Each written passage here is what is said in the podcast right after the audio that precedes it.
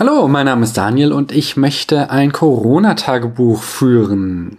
Einzige Bedingung, ich rede nicht über den Virus. Da draußen findet ihr unzählige gute Informationen zur Pandemie und noch mehr Menschen, die keine Ahnung haben, aber diese gerne teilen. Ich bin keiner davon. Stattdessen möchte ich euch in jeder Folge einen schönen Gedanken mitteilen.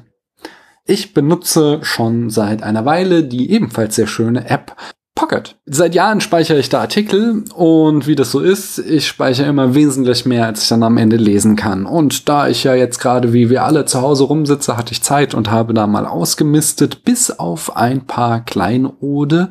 Und da möchte ich euch eines heute präsentieren, nämlich einen Artikel von Nina Perry aus dem Jahr 2013 über Schlaflieder. Aus dem habe ich Folgendes gelernt. Das älteste bekannte Schlaflied stammt aus Babylon 2000 vor Christus.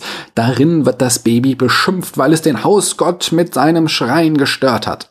Daraufhin werden Konsequenzen folgen. Es ist quasi das Anzeige ist raus der Antike, gerichtet an ein Baby. Im alten Babylon waren solche angstmachenden Schlaflieder wohl keine Seltenheit und auch heute sind sie noch immer ein beliebtes Thema. Nicht nur in Babylon, was es nicht mehr gibt, was heute der Irak ist, aber in verschiedenen, äh, nein, in allen Teilen der Welt oder in sehr vielen zumindest. Hier ein paar Beispiele. Die Luo in Kenia, das Volk der Luo in Kenia, hat zum Beispiel ein Schlaflied, in dem das schreiende Baby gewarnt wird, dass, wenn es weiter schreit, von Hyänen gefressen wird. Das britische Schlaflied Rockabye Baby handelt davon, dass der Ast, an dem die Wiege hängt, durchbrechen werde und die Wiege dann herunterfällt. Im Irak gibt es heute ein Schlaflied, das vom Schmerz beim Gedanken an verstorbene Verwandte handelt. Und auch in Deutschland kennen wir solche Beispiele wie zum Beispiel Maikäfer Flieg, das vom Krieg handelt, oder Guten Abend, gute Nacht, das in Frage stellt, ob das Baby je wieder aufwachen wird. Wie kommt es dazu, dass wir Kindern so grausames Zeug vorsingen? Nun, das Kleinkind versteht die Worte ja noch nicht und deswegen sind die wohl eher für die Erwachsenen als für die Kinder. Und da ist es eben weltweit so, dass Menschen die Nacht schon immer mit Angst und Gefahr assoziiert haben und dass entsprechend solche Ängste der Eltern in diesen Liedern verbalisiert werden. Das ist auch nicht die einzige anthropologische Konstante bei Schlafliedern, nämlich auch in Melodie, Rhythmik und Versart ähneln sich Schlaflieder weltweit. Zudem geht mit Schlafliedern in der Regel ja ein Wiegen des Babys einher. Das soll das Kind erinnern an die Bewegungen im Mutterleib.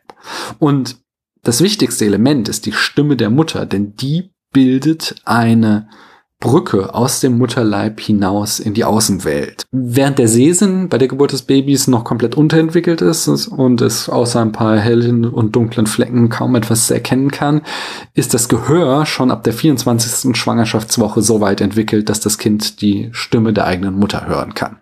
Es hört noch weitere Dinge, aber die Stimme der eigenen Mutter ist das Wichtigste. Und so kommt es eben dazu, dass diese Stimme eine Brücke bildet aus dem Inneren des Mutterleibes hinein in die externe Welt. Meine Oma, die ich Großma nannte, hat mir immer ein sehr seltenes Schlaflied vorgesungen, das ich heute auch meinen Töchtern vorsinge. Es schaukeln die Winde. Die Geschichte ist mal nicht brutal, sondern sie handelt davon, dass Tiere wie Vögel und Lämmlein schlafen gehen, aber die Sterne, die bleiben wach und machen Party. Wenn dann aber morgens die Kinder mit Lachen erwachen, dann müssen die Sterne ins Bett, denn der kann nicht singen am Morgen und springen, der während der Nacht herumtollt und lacht. Und darum ist es besser, wenn das Kind einschläft. Ich wünsche euch jetzt einen schönen Tag oder eine gute Nacht, je nachdem, wann ihr gerne Partys feiert. Und ihr hört bald von mir mit dem nächsten schönen Gedanken. Ich danke euch, dass ihr mir eure Zeit geschenkt habt.